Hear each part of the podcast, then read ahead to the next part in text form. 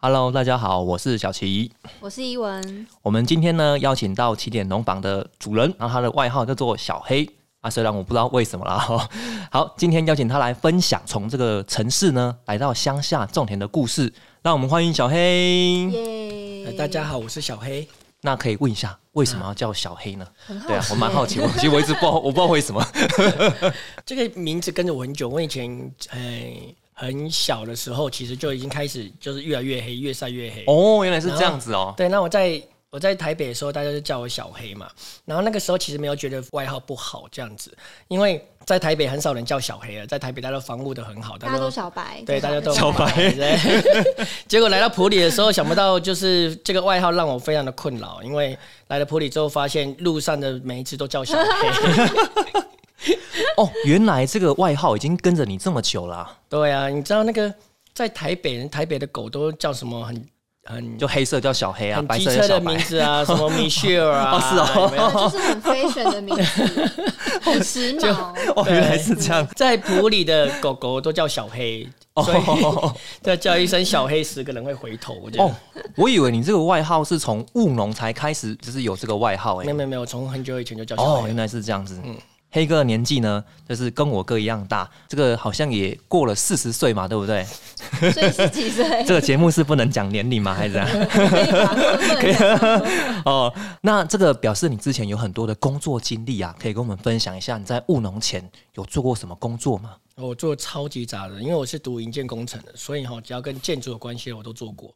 那我的上一份是那个中鼎工程，那他的我的上上一份是那个中华开发，哦，这是营造业嘛，对不对？我我上一份是营造业，哦就是设计业，像是那那个合适啊，嘿，对，就是我们设计，我们公司设计。哇，超酷的耶！那、你在公司都在做什么啊、嗯，我大部分是做设计啊，像我上一次工作是做消防设计，所以那合适的某一部分的消防设计我有参与到。哦，那好险，合适已经被废了，对，没有了，没有了。我去参，我去参加反核大游行，你怎么可以这样？我自己去设计，然后我去参加反核大游行。回去的时候，那个公司的老板就寄 mail 跟我讲说啊，合适暂停设计哦，哦，超爽的。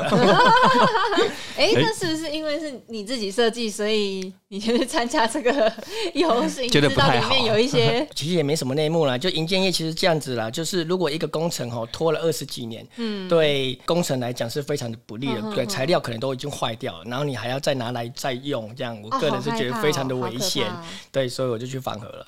了解。哦，黑哥可以介绍一下现在的工作吗？对，我现在就是主业是农夫啦，可是就是很斜杠啦，就是 主业是农夫，可是的经经济收入来源不是农夫这样。很想听黑哥的斜杠有哪几杠？哎，有多杠？就是我从例如我去社大打工，对然后对，然后从指挥交通到乐社，一直到呃，我也会去暨大做分享，像在台湾米做导览解说，做解说员，所以其实我非常的斜杠，什么都做就对了，就嗯。那这样有听到一个重点哦，就是原本从这个营造业嘛，对不对？嗯。然后跑来我们普里务农这样子，这个契机是什么？嗯，就我刚刚说的，我上一个工作是那个中鼎工程嘛，对原本是做设计的。然后在那个时候呢，其实我在我那个公司已经做了两年多了。那我刚从澳洲回来，就直接进去那个公司里面工作。那那时候发生了一个事件嘛，就是太阳花学运嘛。那我那个时候呢，就每天下班我都去现场。然后现场很有趣哦，现场有两条道路，一个是青岛东嘛，然后一个是海南路，好像是这样子吧。有点忘记了哈，一条路是非常激情的，里面非常的那个多的民众在那边说“你讲吼吼吼”这样，哎，非常的激情的一条路。然后另外一条路呢，哈，非常的学术派，所有的大学的老师啊、教授直接在现场开讲，嗯，对他们就搭了一个舞台，然后他在他们上面讲。老师在上面教课，学生在下面这样。我一开始其实是走激情派，这么激情，哎吼，然后后来觉得就是激情两三天之后，觉得有点无聊，每有次都点累吧？每次都一样，每次都一样。后来我就去了那个学术派那一边，所以呢，我就听到很多有关那个台湾的问题哦。其实那时候有合适的问题啊，动保的问题啊，然后农业的问题。其实，嗯，在那个场合，在那个状况之下，会让你去思考，说我可不可以为台湾做什么样的事情？哎，好奇问一下，嗯那你对这个学运怎么会这么有兴趣啊？那个时候其实应该也不能说是兴趣，而是觉得说这是一件就是对台湾很重要的事情，那应该是要去参与这样。那应该到了现场的时候，全部的小朋友就是年纪都比我小嘛，啊，看到一大堆我的学弟妹们在路上发便当之类的，就、哦，对啊，那我就会觉得哇，你看人家就是我学弟妹才高中而已，就已经这么的深入来做这件事情了，啊，我就是应该也要来挺一下这样。对对对对，嗯，所以我就去了，就是怎么样就现场。我那时候下班就去这样子。对下班就去，而且那个一开始前一两天是没有网络的，所以我都会先在 FB 上预告说，接下来我就会没有网络用。对啊，后来就是学院真的很厉害，后来过了一天两天之后，就立刻网络架好了。哦对快，哦！很厉害。然后里面的就开始分组了，然后对外做宣传，对什么，反正就很厉害，就对了。嗯，嗯，那学运给你什么启发？对啊，我那个时候其实在想哈，就是我可不可以为台湾做一些什么样的事情嘛？那我自己本身像我刚才说了，我是做消防设计的，那像合适的某一部分也是我做的嘛。嗯，那可是我自己又去参加反核大游行，对，好所以这个就是个非常的。对，非常的矛盾，就对，是好矛盾。就是觉得好像嗯，我做的事情跟我自己的理念好像有非常大的违和感。对呵对，所以呢，我就想说，那我去确认一下，我到底自己想要做的是什么样的事情。我后来呢，就觉得说，嗯，我想要为台湾保留一块干净的土地。对，嗯，对，所以呢，我就离职了。离职，对，我就辞职了吧。辞职之后，我就来回来做农夫。这样，其实农夫这个职业，就是其实我不是要用它来，例如我种菜赚钱，不是，我是希望可以，呃，用干净的方式保留一块干净的土地。这样，哎，我都还没问到那个黑哥，你是哪里人啊？照道理讲，应该是台北人，照照道理讲？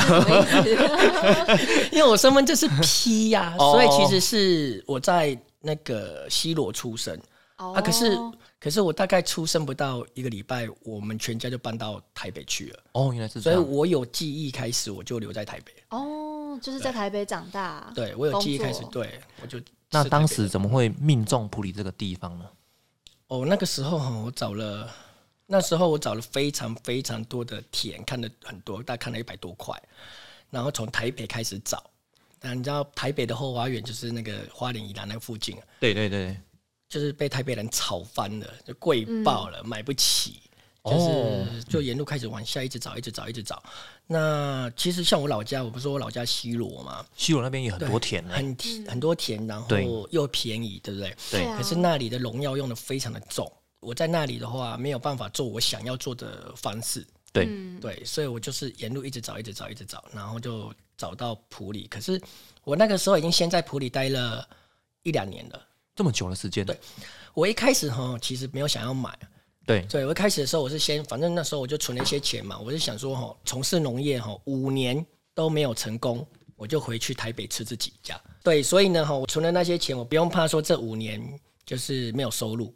所以我呢，我就开始的时候就租地，哦，租地。对，我在普里租地，我想说我全部都用租的就好，租就很便宜这样。可是就是租不到一年就被收回去了。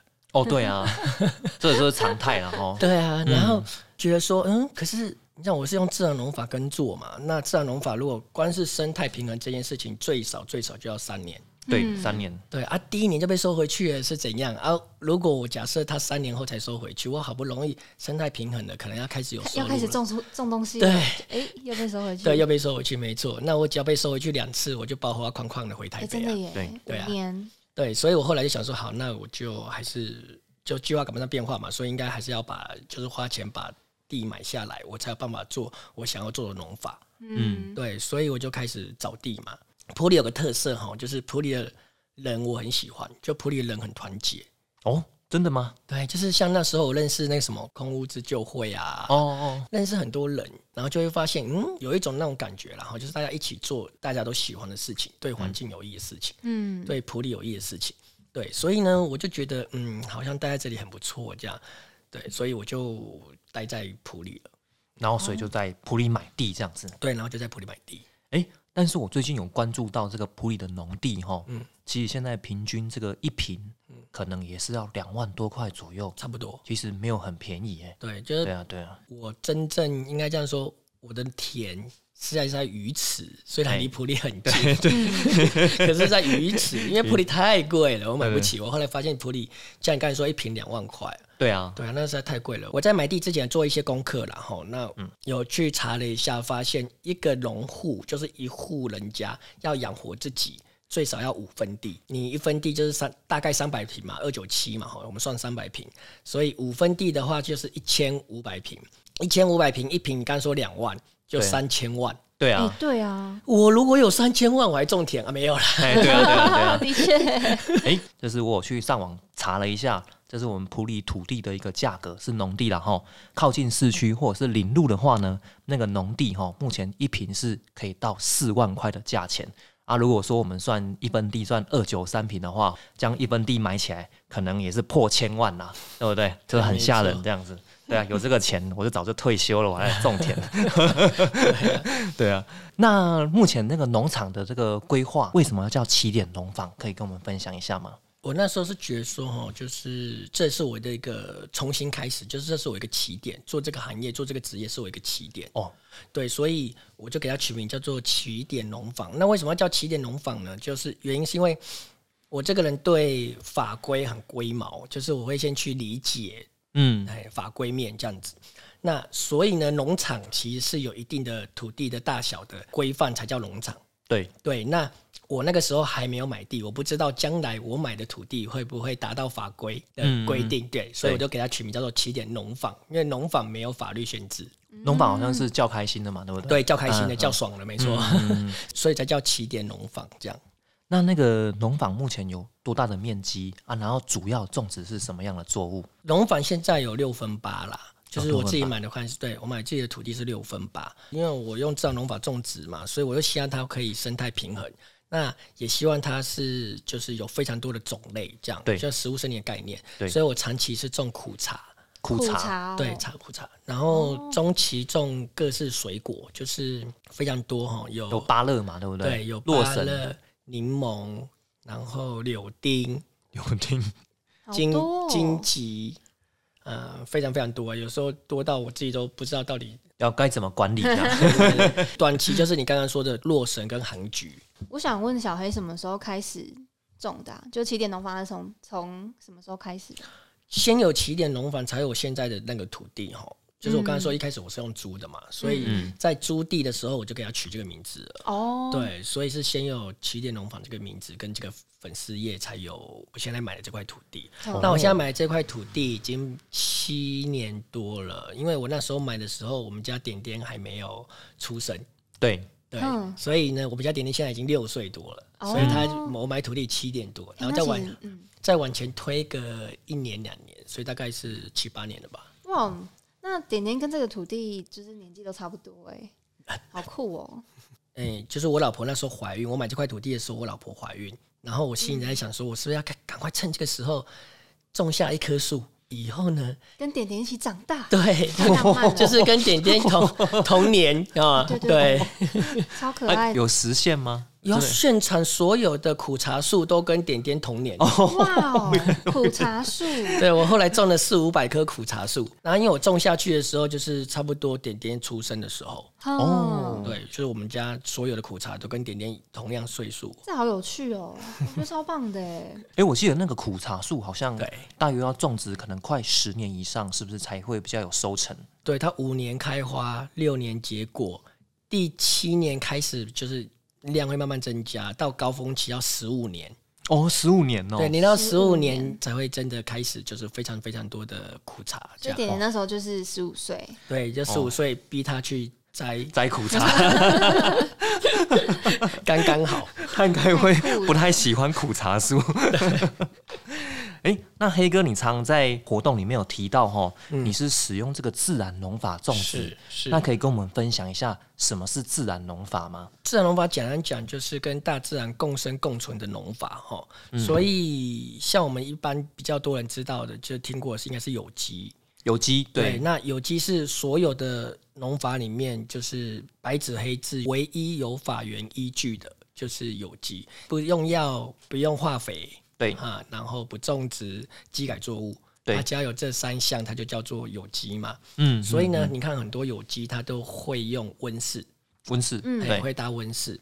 那自然农法就不会搭温室，哦因为它跟自然共生共存啊。哦，有这一点哦，对，然后你 你用温室把它围起来，它就跟大自然隔离。隔绝，对，隔绝了，那它就不是自然农法。哦所以，如果有人跑来跟你讲说，我用自然农法种植，哎、去他家看，哎、怎么这么大的温室？那就是误解了自然农法的意思。哦，所以自然农法是不用设施的，嗯，也不能这样子说啦，就是不用温室，不搭不用温室，不不搭温室，嗯可是它不搭温室它或许会用设备，例如它可能用有些农法会用中根机啊，有些农法会用什么东西，对，嗯会用除草机啊，那那可是它不会跟大自然隔离这样。嗯嗯嗯，那自然农法是不是就不适用那个所谓的有机肥料？呃，自然农法非常多的派别哦，我们现在比较几个比较有名的嘛，秀明，秀明对秀明，然后 KKF 就是例如呃。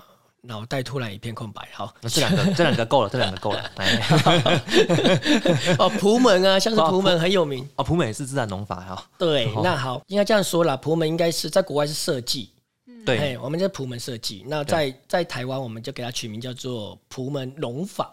对，这其实是一件很奇怪的事情，不过没关系，我们就假设大家都这样说了嘛，哈，就假设它是个农法这样。每一个派别都不一样，对。那像秀明一开始在日本是宗教嘛，所以他就是非常的严格，有没有？有点像是苦行僧的感觉，非常的严格，就是你对你不能用药，不能用肥，然后自家采种嘛，对，对，然后就是非常虔诚，所以它的产量非常的稀少。嗯，洗手，让我想到某种冷气，对，所以是像秀明的话，就是走很困难的路线对，很困难的修行路线，对，修行路线、苦行僧路线。所以我有一次去，在我还没有真的去种，就是我还没找到说我要用什么农法之前，我有去人家那里看一下人家怎么弄，不小心误入了秀明的大本营。哦，真的哦，对，我去花东，然后呢，人家就是一大堆。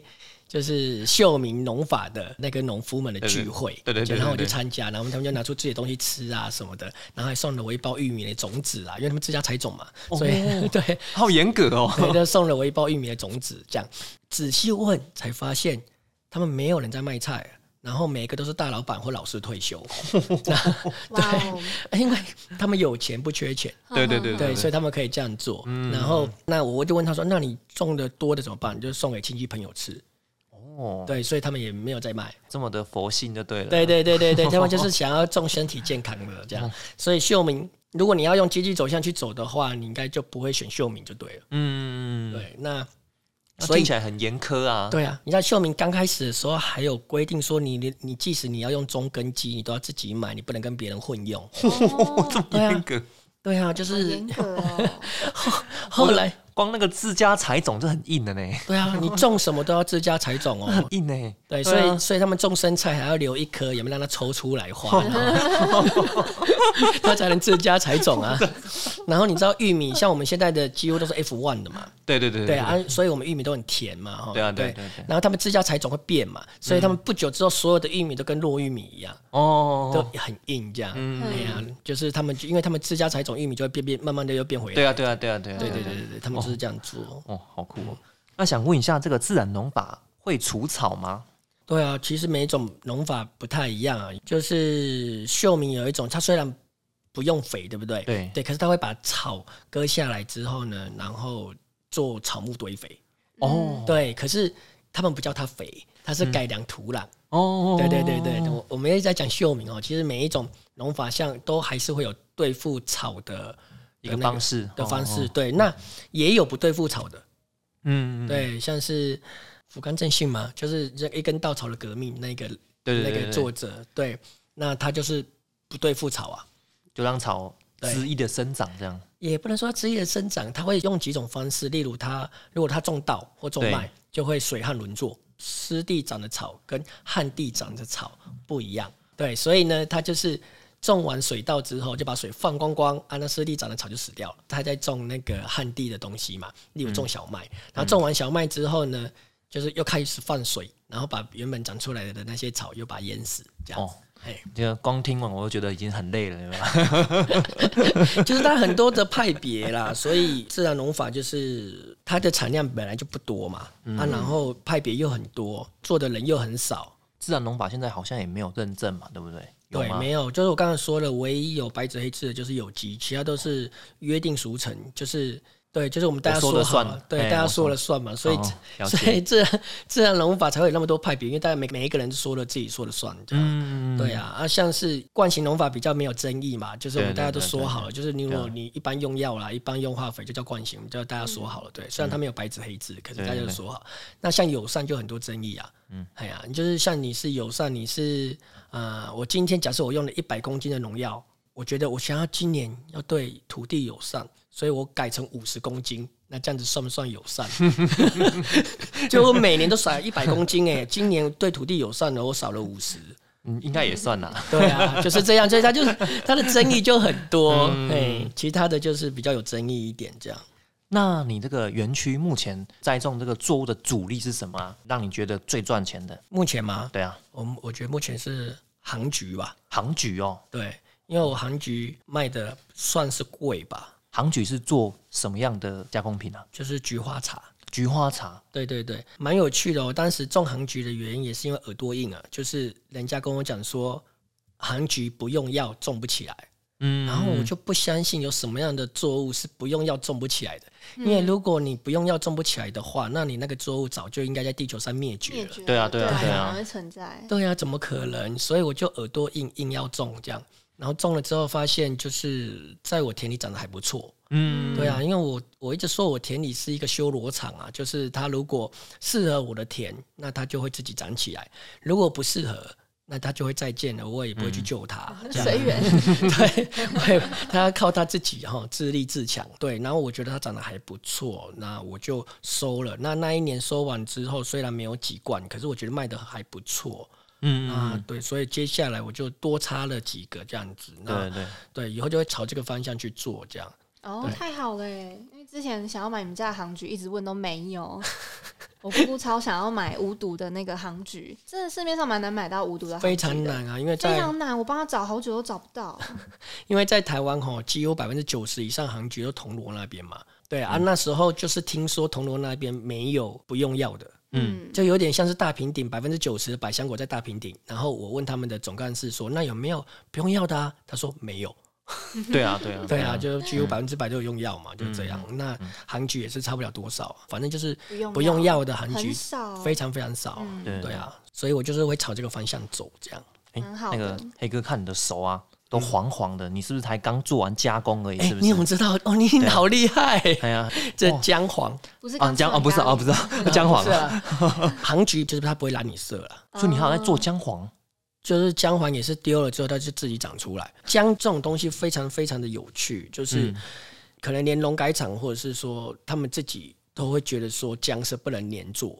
对啊你，有听过吗？姜有啊制毒有啊有啊，制毒性或他毒性嘛。以自然农法来讲，就是不相信这个世界上有什么样的作物是不能连做的，因为如果你不能连做的话，那它早就应该消失在这个地球这个。这个植物也也会灭绝了，这样。对，因为因为这个植物没有脚啊，对啊它如果今年站在这边，然后长大了，然后发现我明年如果在这里长大会死掉，啊、那就没有下一代啦。嗯啊，这样不是很奇怪吗？可是像我们现在还吃得到姜，所以我就开始做实验。哦，所以在你园区就是对 直接要突破那些魔障就对对了做实验修罗场。破除任何的那不个对对传言，对，呃不实传言，破除任何迷思，这样 哎在起点农坊都可以达到实现这样。因为我自己目前连做了第二年，第二年要进第三年嘛，目前连做第二年、第三年还是都有长出姜来。对，所以我在怀疑，有可能是因为他们大量种植，它释放出的致毒性或它毒性的毒比较浓厚，所以它才没有办法再种。我刚刚有说我农场什么都都种嘛，对对对，对，不是只有一个，所以呢，它可能没有，就是毒就比较稀疏，被稀释掉。毒 对对对，可能是对这样，因为它很集约的种植，就是很密的种植方式去种植它，对对对，所以可能那块土地就一次释放太多的毒素，所以那块土地没有办法再种姜。嗯，对，就地力耗尽了哈。对对对对对对，嗯刚黑哥你有提到你很斜杠嘛，对不对？是。那想聊一下，就是你目前斜杠的工作啊，就是你的时间是怎么分配的？这样子。嗯，我反正我就是白天如果有导览的话，我就会去做导览；如果没有导览，我就下田。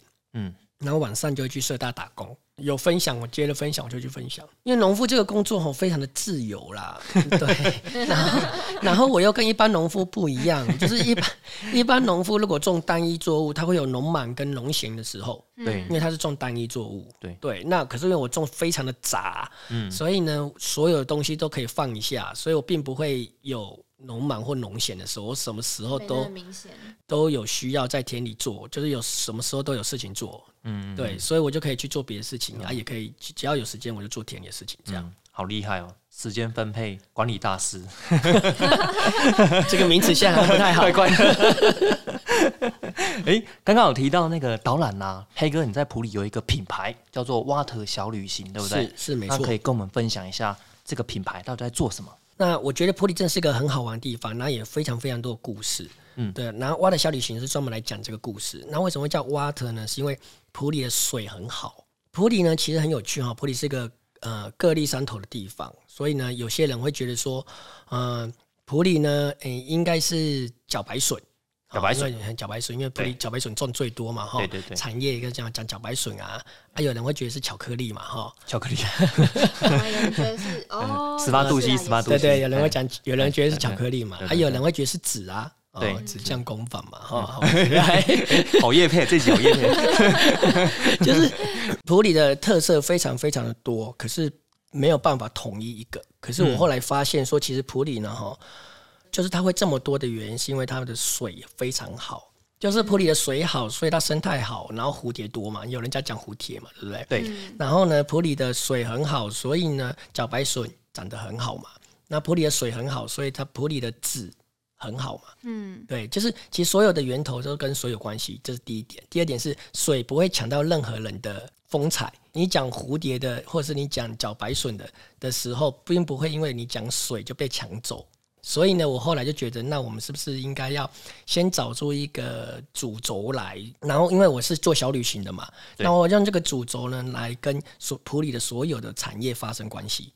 嗯所以呢叫做 water 小旅行，就例如用水来介绍茭白笋，对用水来介绍蝴蝶，用水来介绍这个街区，类似这样。都跟水有关系嘛，对不对？对啊，因为整个普里都跟水有关系。我听过有人说哈，就是你只要在 C 费那边卖的那个矿泉水啊，只要打到普里两个字就贵五块。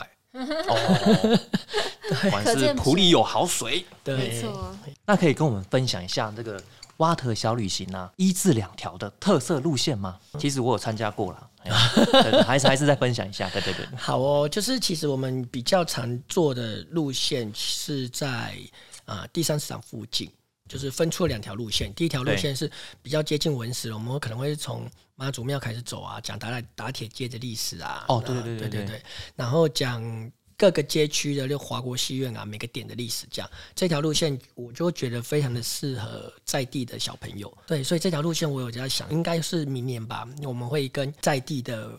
不管是国小啊、国中产生一些关系啊，就希望可以跟他们配合，然后呢，让在地的小朋友更认识这个地方。同样的一条路线，因为后来发展出第三市场的小旅行，对，对，那第三市场我就觉得非常的适合游客，因为它有吃吃喝喝，对然后对，然后虽然也是有一些在地的故事，可是呢，游客如果来普里是进不去第三市场，对，没有人带的话，你你连要什么东西比较好吃你都不知道对啊，。都不知道。对，所以我后来觉得说，嗯，那个市场非常有趣，很适合自己独立发展成一条路线。哦，对，所以呢，光是这个街区就有两条路线。那像最近我们有在推那个，例如咖啡小旅行或者茭白笋小旅行，就是农友的部分挑豆开始到泡出一杯好咖啡。所以呢，你说挑完豆之后，你可能接着你就要呃烘豆。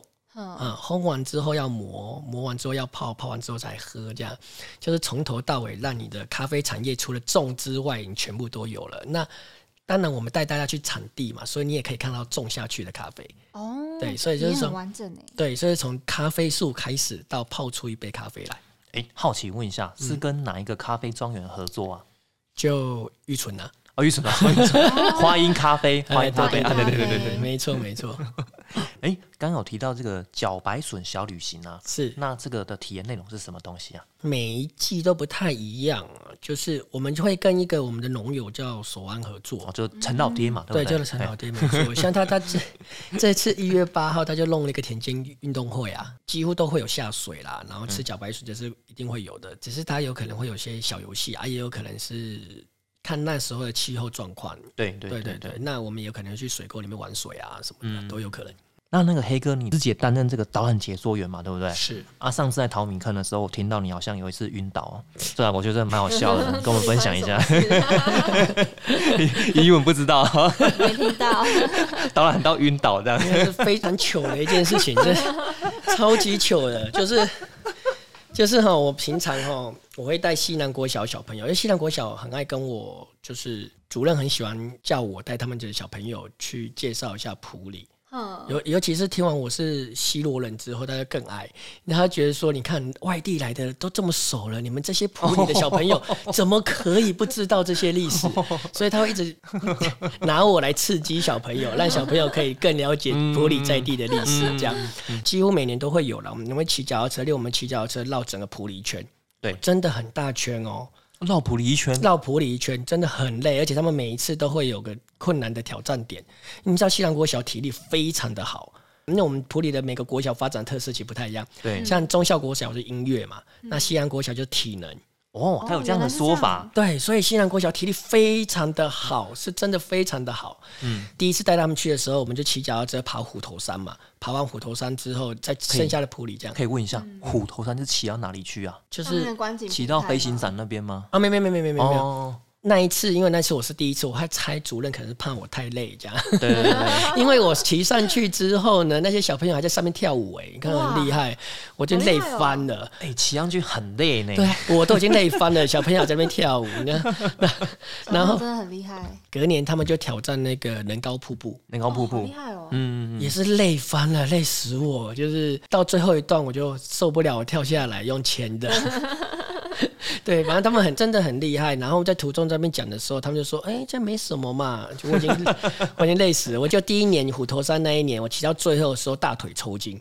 可是你知道，我就是我带团的，所以我就骑在最前面那一个，不能让小朋友发现，你知道，我已经大腿抽筋的，都在流汗的。然后可是呢，一直强忍，对，一直强忍，还要跟小朋友说再见，哎，小心哦，回家拜拜，小心小心。等个小等小朋友不见的时候，赶快跳起来帮我的脚板，就是太痛了。然后呢，去年呢 哈，我就骑完了那那个一圈之后，我就觉得说不会再比绕普里一圈还要远的，就是不会再有这么累的了。对对然后呢，那个主任呢就请我设计一下流程，然后我就设计了说，然后是从西南国小呢晚上骑骑到淘米这样啊。其实这段路照道理讲，跟骑整个普里来讲，就是非常非常的小。短，对已，经霸咖很多了嘛，对不对？对，我心里就想说啊，这跟之前那个比起来，这根本就是什么小菜一碟，对呀、那 可是因为我那阵子调身体，就是中医师跟我讲说，他开的药哈有一点点强，会让你拉肚子这样。哦，对，然后我那个时候也就说好啊，因为我没有什么不适，你知道吗？就是只是拉肚子。一下下就每天有人就拉一下下，每天拉一下下。可是问题是你也没有很严重，啊也没有身体就没有什么不舒服。可是连续拉了两个多礼拜，哦，拉这么久哦，对，就是他，因为你每次吃药就会拉，每次吃药就压。哦，那个药效也太强了对吧？，然后就连续拉了两个多礼拜之后，嗯骑脚踏车去带小朋友，一开始就往上骑了。骑到上边的时候呢，我已经全部整个脸色发白，整个脸色发白，冒冷汗，头晕眼花。然后我心想说：“我怎么会这么弱？我明明才刚骑完那个整个普里，也没这么弱啊，现在才刚刚上去而已。对对对可是人家小朋友全部都在你后面，你不能那个太夸张，就是不能太漏气，对，不能太漏气，你知道吗？而且小朋友都很厉害，这样拼了老命，然后冲到了最高点的时候，应该要休息一下了，我就下来休息一下，就一下来，整个头冒金星，整个是晕的，然后我真的受不了了，我就蹲下来。然后一蹲下来的时候呢，还是非常非常的晕，而且是晕到那种张开眼睛看不到的那一种，你你是骑到哪里去啊？不是淘米而已吗？就是还没到淘米，还没有到淘米，才西南国小上面而已，其实大概十分钟而已啊，10非常非常非常的凄惨了。就上去之后呢，我就想说啊，这样不行，那我还是躺下来吧，因为你看老师骑过来的时候，老师跟我讲说，哎、小黑，你看起来真的快不行了，你是不是没吃早餐？你看起来快挂掉了。看起来还挂。老师过来发现那个领队已经躺在地上，对 我就跟老师讲说，我有吃早餐，我也不知道为什么会这样。我其实我压根没有想到说我已经拉了两个礼拜这件事哦，情。对，身体很尴尬，就是我躺下来，然后呢，小朋友们围着我，小朋友全部都到了，你知道吗？然后每一个人都围着我这样，然后我已经躺在地上了，然后老师在跟我讲说要不要叫救护车，非 常的尴尬。我就跟老师讲说等一下，等一下，因为好家在那时候我安排活动是就安排休区这样子，呃啊而且不是我带，是。我叫了一个老师来带，好礼加在我是这样，我就打电话给莹莹，莹莹是那个休区的总干事。我现在倒在路上，没有办法带小朋友，我可能小朋友直接到之后呢，哈，你就请那个解说员带他们去这样子。然后莹莹一直以为我在开玩笑，我平常看起来就很壮，怎么可能会倒在路上？对啊，对啊，对啊，对啊。他们一直以为我在开玩笑嘛，可是我是真的倒在路上，我爬不起来这样。然后挂了电话之后呢，就是好像在因为没有离西洋国家很远嘛，刚对刚说十分蛮近的啊钟很小，很对啊对啊很近，对，嗯。西洋国小的导护老师，那个来救我，那护士护士在救你，来救我，他骑着摩托车来，就看到我倒在那边嘛，啊，嘴唇发白，他就想说，糟糕，要不要那个叫救护车这样？嗯然后他问我说，可不可以坐起来？我跟他讲说，不行，那时候连起来都不行对，我啊。就躺在地上可是可以讲话，但是是可以讲话全身无力。全身冒冷汗，然后只要我的头部离开我的比我的心脏高，我就眼睛就看不到了，然后就是冒金星这样。然后呢哦，，这么严重我哦。懂那种感觉，我人生第一次这么晕哎、我就说哦，我人生第一次晕倒就是这样，晕到倒下来这样。那那个护士小姐都跟我讲说啊，那你啊你是不是没吃早餐？就大家都是第一个说没有吃早，我们就有吃。我就说我有吃啊，他们都以为你血糖太低了。对。然后后来就是一个一个问，然后最后护士问说啊，你是不是最近有拉肚子？我那时候才想起来说，我连续拉了两个多礼拜的肚子。他就那个拿那个电解质的东西，就是运动饮料，拿运动饮料给我喝，哦，立刻就好了。哇哇那个运动饮料原来这么厉害，对，就是因为它就是反正就平衡你的电解质嘛。对对对对，平衡你的电解质。然后护士小姐已经先载我回西南国小了，脚踏车也就反正就放在西南国小，因为我已经晕了嘛。对然后就休息了一下，可是因为小朋友还在还在动啊，我那个游程还要继续啊，我不能放小朋友鸽子啊，对不对？所以你还跑回去哦。对，我就骑着摩托车跑回去，然后我骑摩托车跑回去的时候，你就会发现超糗了。就是后来接下来的行程呢，老师骑着摩托车，然后后面小朋友骑脚踏车，对，每一个人都很强，这样骑着脚踏车，然后老师超弱的骑着摩托车往前带，这样。哦，所以有这次经验之后呢，哦，你下次应该对这个中药应该就会特别的小心了。对，哦，没错没错，就是太危险了，吓死我。下次那个中药那个药效不要吃这么强的，这样。对，有够糗的。哎、我这件事情糗到说，因为我那时候不是在西南国要发生嘛，对我想说顶多淘米知道，西南国要知道，就顶多这样子嘛。嗯结果，全部你都知道了。哎、对，透 全部都知道透过这次 podcast 什么时候的事情？在广为流传。这个是什么时候的事啊？哎、去年的事情。去年而已哦。然后就对，然后有一次有一个活动，反正某一次活动这样，然后去摆摊，那个中校国小的老师跑过来跟我讲说：“哎、小黑小黑，听说你晕倒哦。”我说：“为什么连你都知道？” 我知道有老师里面可能有群主，有没有？老师的群主，拍照有没有？躺大字教型师，群这样，普里的教师群这样拍。照上 传。就是小黑晕倒，整个整个普里镇所有老师都知道，哎、我们的老师晕倒了哎、超糗的。哇哦，那这个算是难忘的经验了哈。那像我自己本身也有在带这个导览解说啊，是，那我分享一些可能就是不愉快的经验了哈。你也晕倒吗？我没有吃中药的习惯，对不对好险。好，像我们之前园区啊，常常会来一些可能哦一些长辈啊，或者青龙团这样子，是他们看到我们这么年轻的导览员，嗯，他们都会觉得说啊，你这也不杀啊，什么什么之类的。是，然后来我们园区呢，就会一直给我们指教，这样子，就常常就是对啊，就是会觉得说啊，你这建料不厚啊，什么什么什么之类的。啊，我建了啊诺啊诺啊诺，像我们导览就是遇到算是 OK 了哈，嘿，那你都会怎么来排解这样子？我自己有解方案。第一个方法就是，就是例如我会在讲解完之后跟大家说，如果有什么问题对，可以问我嘛，对不对？对。我不会被考倒，就是至少目前为止在农业方面，不管是带百香果还是带茭白水，很少被考倒了哈。嗯嗯，那所以他们就会因为这个事情，所以会更信服我。反问他，对，哦对考对考有时候反而换考他这样子，对对对考不到嘛哈。对对对。啊啊，要不然就是这是第一个方式啊哈，啊，要不然就是。例如说是访问他，或者是说附和他，嗯，对对对对，就是啊，大哥好像很厉害，很会中，对不对之类哦，的嘎。坡嘛，对不嘿，对？嘎坡，哦嘿嘿，他就不好意思扒你扒的太厉害，类似这样。因为有一些对他来是园区的时候，他就已经带有那个很不屑的眼神了，就是蛮不屑的状况这样子。对啊对啊，对啊。我觉得我那里也很容易啊，我觉得那边人那个浏览人次又那么多，对我我对不对我对我很容易，就是假设是我自己的田好，就说啊，你那些草啊那里在管啊那样，别人给我管呢，哦，类似这样，就是说哎。嗯那个一个农夫草怎么长得这么高嗯？对对对对对对对，我就说你有没有听过草生栽培？哦，硬硬呛了。反正反正就是类似这种东西，就是他们会有一些刻板印象。对啊，对啊那对，那那就是要破除这些刻板印象。啊如果年纪他真的年纪比较大一点的哈，是比较困难去扭转那种想法的话，其实我就让他过吧，就反正他也不可能来。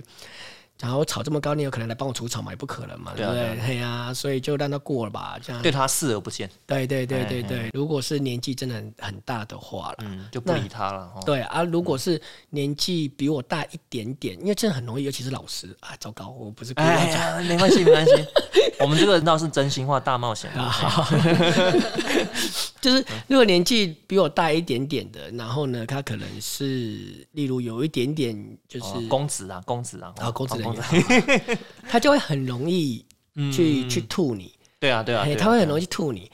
看我收多少钱啊？如果啊，对了，对了，对了，对了，看我收多少钱啊？如果钱够多的话，我就、啊、是是是，谢谢指教嘛，对对对如果钱不够多，我就吐回去。如果我是我办活动是免费的，我已经吐回去的，这个没有什么好讲对啊对啊。就是反正类似这样。可是我吐回去不会是，那就是吐的很难看啊。也带点幽默了。对对对对哦，对，我一定会是吐的很好看的那一种。那让他自己觉得掂掂，就是啊，还是自己不要去吐人家好了，类哦似这样。我自己都是这样处理啊。对啊，哦，也是大家都有各自的一个方式，然后，哎，就是有说你有在带这个百香果的导览，对不对？是嗯，但是你七点钟房没有中，哎，我蛮好奇的，你怎么会这么厉害啊？百香果这个很有趣哈，嗯就是我一开始接的时候，其实是那那个农会的，他有想要办一个百香果节，普里镇农会吗？对，普里镇农会，百香果节，我怎么没听过？你没听过对不对？哎呀哎呀，多年前的，多年前，百现在不是都有缴白笋节吗？对啊对啊，对，他啊有缴白笋节嘛，所以他其实想要办一个百香果节，因为普里的百香果非常的有名。嗯然后他的，然后那个主任就找我去高兰百香果，我没有种百香果嘛，对啊，对，所以呢，我就开始狂做跟百香果有关系的资料收集，然后去哪里导览呢？大平顶，哈，对导去大平顶导览，对，而且他找我去大平顶导览就算了，就主任他还请了那个游览车，所以我要从游览车坐上游览车开始讲百香果，一直讲到去大平顶摘完百香果再回来，哇哦，非常的长，所以我要准备非常非常多的资料跟故事，这样。所以后来我就把百香果，就是因为收集完那一次的资料跟故事之后，就把百香果弄得很熟。那豪哥为什么都说我是普里讲百香果第二名？因为之前开玩笑说啊，就是我我讲百香果，如果我说我是第二名，没有人敢说他是第一名。哇，哦，原来是这样子。好厉害哦！没有，因为后来就是讲太多次之后，就会开始找梗啊，找什么。嗯对，后来就是百香果的东西就几乎不会被问倒。因为我上次有听你说那个百香果啊，是就是在大平顶种植的这个特性，我觉得很有趣耶，你跟我们分享一下我。跟你讲哦，这件事情我本来不想讲，因 为这就是这就是我的包袱，然后我要抛出来。每次去带那个的时候，我可能就拿出来抛一下。可是这个件事情真的还蛮有趣的啦。哎，百香果呢，百分之九十都在大平顶嘛，对不对？对对对啊，为什么是在大平顶？这其实这个东西是同一个答案，就是百香果呢，哈，它是多年生的作物嘛，嗯，对，百香果是多年生的作物，所以 所以呢，哈，它其实会在第二年、第三年都还会再继续长水果，不用砍掉，因为你每次砍掉的时候，你要重新从苗开始种，你要花时间，你要买苗花苗钱，然后你要买肥花肥的钱。对对对。对，那通常呢，多年生的作物呢，第二年、第三年的呃数量都会比第一年还要多。那所以呢，哈，你如果不砍掉的话，一定是就是它应该会赚更多的钱嘛。如果你不砍掉，它就会赚更多的钱。果更多啊，收成更多啊，对，果更多，收成更多，成本更少。对对对，那可是为什么大平顶就全诶、每年都要砍掉呢？是因为它容易中百香果病毒。对，那它只要一中百香果病毒呢，所有的百香果都会死掉，想问一下，这个病毒是绝症是吗？算是绝症。你只要中了就就死了，讲讲就这样，就是、哦这么猛，对，就是是很容易传染到邻近的田，这样。对，整个都会种。应该是说大平顶又是集约种植，所有的人都种百香果，嗯，对对，所以它没有隔离带啊，什么东西没这种东西，嗯所以它只要有一颗种，就整个大平顶就 GG。然后大平顶又专靠百香果为生，对，所以它不能失去百香果这件事情，所以他们唯一的处理方式就是每年都砍掉重种，因为每年砍掉重种，从干净的苗开始种，比较不容易中病毒。哎，问一下，嗯那我们普里种植这个百香果的面积是不是有达四百多公顷啊？诶，差不多吧。应该差不多了。啊对，之前我也有做资料，不过通常没有人问这个问题，所以我没有把它记起来。哦，可是我印象记得是差不多是，哈、好，继续。啊，你这样子害我从哪里 开始。被打断。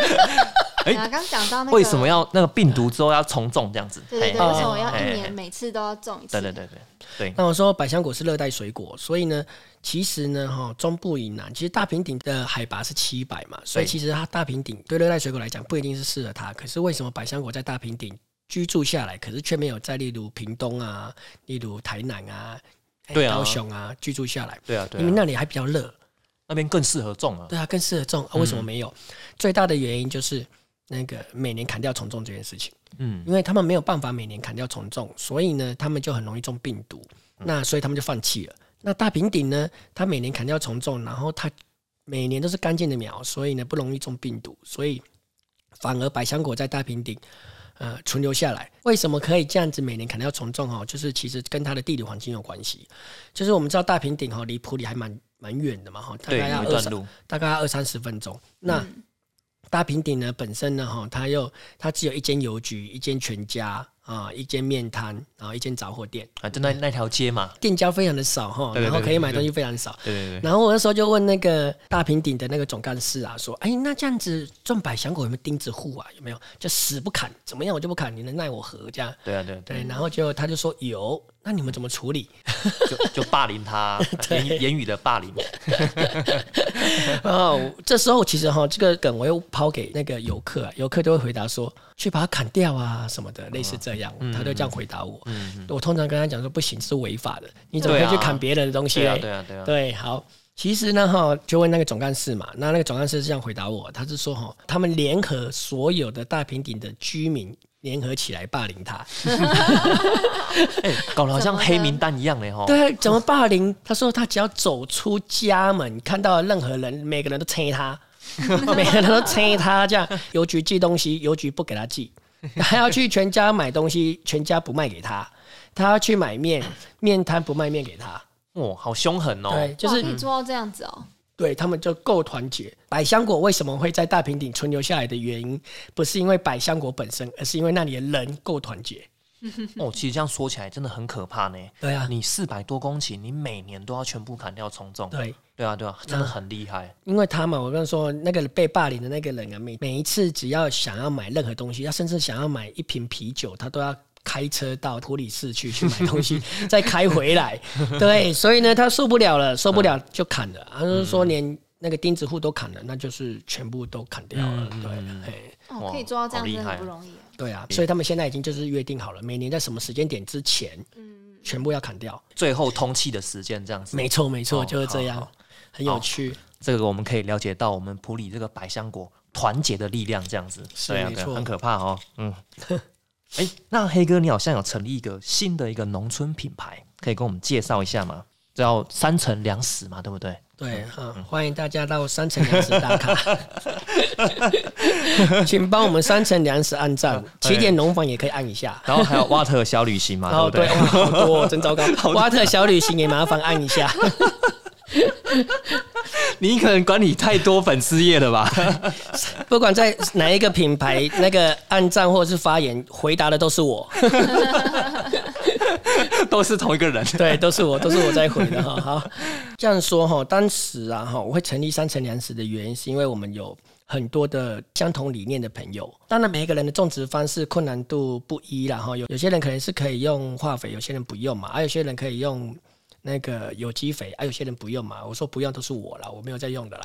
对，类似 类似这样。那那所以呢，每一个人的方式还是会有一点点的不同。可是大家都有一个共同的理念，就是我们希望让环境更好，所以我们都是用友善种植。张家三层粮食里面的就是这些农友们都是最基本就是不用药。对对，那所以有用就不能加入嘛。哎，这个问题，其实这个问题有点考倒我了。就是其实呢，我们最基本的是希望说，哎，扶持小农们啊。以农业来讲，就是如果以粮食自给率来讲的话，你只要愿意从事农业，就有六十分了。我觉得，哦，对我常常说哈。就是我有个朋友哈，是种梨子的，他那个种梨子撒药撒到那个小鸟飞过去会掉下来，这么可怕，对，好可怕，就很毒嘛哈。可是我觉得他愿意来做农业就六十分，那是不是说如果我有心想要转型成友善，是，那也愿意接纳我们这样子？对，没错，就是 没错，就是这样。我是 觉得说，只要是愿意的话，当然如果你要往更高阶走，对环境越好的方式走，当然是我们越开心啊，对。所以，我们这些小农哈就聚集在一起。可是，我们这些小农有一些共同的问题啊，例如我们的小农的产量不稳定，所以我们没办法对餐厅或是对什么，因为你呃那些餐厅啊，或是那些店家啊，哈，他们都希望是可以有呃稳定而持续的供货。稳定且量大，对，稳定且量大，我们没办法做到这件事情。我们又有另外一个问题，就是如果我们要么就没有，啊，要么一出就全部一起出，超级多这样。对对对。哈，我们想要克服这个问题点，所以解决方式是直接面对顾客。如果我们一起直接面对顾客的话，那顾客就可以理解说，当我们没有的时候，他可以愿意等待，因为我们是这样子种。对。啊，当我们有的时候呢，他可以帮我们一起做行销，大家一起买。嗯，类似是这样。那假设我们有十个农友，其实我们这些农友们没那么多个，我们才五个吧。反正假设 好，哎，五个哎，那哪五个可以分享一下吗？啊，好，来来，手啊，我算一下，我算一下，好像蛮不熟的感觉。手安。富民波波利啊，可波波利最近已经不在了啊。对，不是不在，是他在不在普里，不在普里，不在普里，不在普里，不在普里，对，不在普里，不在普里，对对对。不要让大家误会。好，然后阿红，阿红他们，好，那鼓励做色，对，鼓励，对，哎，那加我六个这样，好，加我六个，嗯嗯嗯。然后我们这六个呢，其实每个人都有粉丝页嘛，像我有起点农坊嘛，对，那。会跟我买东西的这些人可能会支持我的理念，所以我们如果合起来的话，假设我的粉丝有一千个，他的粉丝有一千个，我们两个合起来就两千，对，六个人就有六千啦，对。对，那这六千人会支持同样的理念，所以这六千人会一样会买这六个人的东西，嗯嗯，对，所以这样子的话，我们就不怕东西卖不出去，对。对，成立一开始成立的原因跟想法是这样。那目前运作上还顺利吗？诶，我觉得运作还算顺利哈，就是我们做的这一个品牌有一个好处，就一般诶在乡下地方，我这样做会不会太现实哈？一般在乡下地方哈，如果 如果要做品牌哈，通常都是计划进去，计划，嗯，通常都是拿计划或者做拿什么东西进去做品牌，对，那我们就是没有拿嘛，所以呢，我们就是自己做。嗯嗯，对，而我们自己做的话，我们的运作方式跟运作逻辑，就是每个农友对自己的农产品负责。嗯嗯，对，所以我们就不会有额外的成本，所以这个东西就可以一直持续的做下去。哎，你们不是有推出这个蔬菜箱吗？是我们有推蔬菜箱，一年一次的蔬菜箱，让大家可以记得我们还活在这个世界上。中秋节现一年一次哦，所以大家要记得抢购哦，要用抢的。就是我们会找，我们会找，可能不止我们呢，可能还有一些农友增加我们蔬菜箱的品相。对对对，对，那一年做一次，然后顺便也是做行销跟推广。那我们这些农友们呢，就会一起做啊，例如不管是包装啊、行销啊什么，就一起做。嗯，它会有一种。动起来的感觉，对对对对对对，所以我们本来啦，本来本来是理想中，对理想中，例如过年前一次，端午节一次，然后中秋节一次，三节嘛，哈，对，然后现在就是目前为止都没有，目前为止是中秋节。那最近有看到起点农坊，你有在贴文这个打工换数，可以跟我们分享一下是什么内容吗？你知道，就是我们其实哈，我们农场有六分八，有点大。可是呢，就是只有我一个人在种，就我一个人在管，可是除草也是我一个人在除。对，嗯对，其实工作非常的多，就我刚刚说的，就是随时都有工作可以做嘛，哈。嗯嗯那对，那我是觉得，我希望呢，哈，可以有其他人一起来加入这个这件事情。除了第一个是可以分享理念之外对对啊，可以来来帮我除除草，来帮来除草很重要。对，来帮我来帮我除草蛮累的，对，哎，分担一些工作。然后其实最重要是一起生活啊。你愿意来农村的话，那你可以更了解农村。那如果你待的够久的话，就是我会带大家去看看普里，认识一些普里有为的青年啊、小企啊。我觉得，哎呦，我飞上天了。对，就是认识一些普里的人哈。然后我又是做导演解说的嘛，所以就会带大家去认识一下普里嘛。刚好结合你的专长，对对对对嗯对，然后愿意来打工换宿的人有什么专长，也可以一起合作之类的。对对对，对，除了可以让我的农场就是例如我工作量降低之外呢，也可以有一些多的新的创法，因为人与人之间的碰撞才会产生火花，要不然我自己一个人一直在除草，可能也没办法，很难跟草碰出什么火花之类的。哦，所以对。好，所以这个打工换宿的目的就是你尽量想要减少跟草的接触就对了。也不用说尽量想要减少，就是尽量降低工作量。对，除了这个之外了哈，就是重要的还是一起生活啦。哦哦哦对重要还是一起生活还是有运转回来，呃人家是带更多人来这个认识普里，认识草普里啊。认识大自然。对，然后了解农业，因为我觉得台台湾农业有非常非常多的问题，一般人是很难去接触到的。像类似密集或是强烈去了解、理解农业这些问题的话，可以来打工换宿。对对对对对对对，对，体验一下新的生活这样子。我常常讲哦，就是我们现代人会为了买手机，为了去研究它 CP 值，花了非常非常多的时间，然后去了解它的功能，或者是对了解它的东西。可是你不会去花同样的时间去研究吃进肚子里面的东西是什么。啊手机坏了就坏了，手机要换就换。可是问题是，吃进我们肚子里面的东西会影响我们身体，我们不可能就例如心脏坏了就换一颗嘛，对不对？或者是胃坏了就换胃啊。所以我觉得这个还蛮重要的啊。所以你可能很多农业的问题，就是如果越多人参与的话，台湾农业就会稍微改变。哦，讲的真好，像我们都花蛮多时间在看那个股票跟虚拟货币的嘛。好，没事没事。好这个最后一题了哈。那你对于你未来的愿景啊目标是什么？跟我们分享一下。我想要为台湾保留块干净的土地嘛，对对对对，这是起心哈，一开始的时候。可是我后来发现，我后来觉得这件事情这样子讲有点太过于骄傲，就是嗯不应该是说为台湾保留一块干净的土地，而是我后来觉得是应该跟这块土地哈共生共存。哦，对，就是保护它，或者是说我爱护它，然后它也爱护我，它也保护我，互相扶持的感觉。未来是希望可以跟这块土地，就是起点农坊呃一起成长，这样。成长。嗯嗯嗯，目标。嗯，好，那我们今天听完黑哥的分享，就是从台北到普里落地生根的故事与他的理念。那如果我们要来支持在地小农，可以上粉丝页，然后我们搜寻起点农坊与三层粮食，然后我们可以来按赞，关注更多友善小农的故事。那我们很谢谢他，谢谢，拜拜谢谢拜拜